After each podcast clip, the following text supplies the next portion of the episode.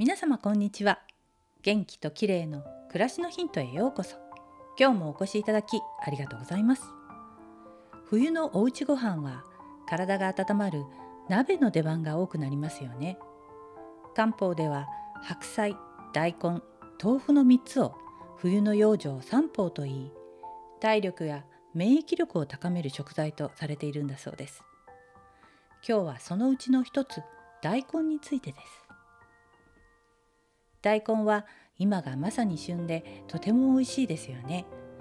大根は胃の調子が悪い時や喉が痛かったり咳が出たりする時におすすめの食材とされています。胃もたれに効くのはジアスターゼという消化酵素が多く含まれているからです。ただし加熱に弱いので生ですりおろして食べる方が効果的です。そして喉の不快感や咳にも大根が効果を発揮してくれるんですね。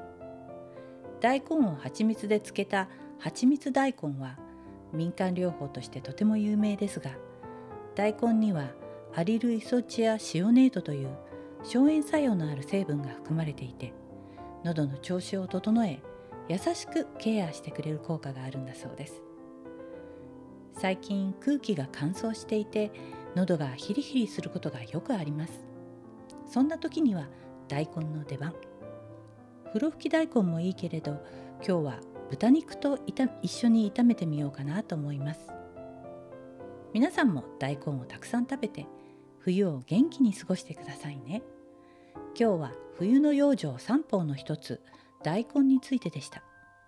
最後までお聞きいただきありがとうございます。またお会いしましょう。友吉ゆき子でした。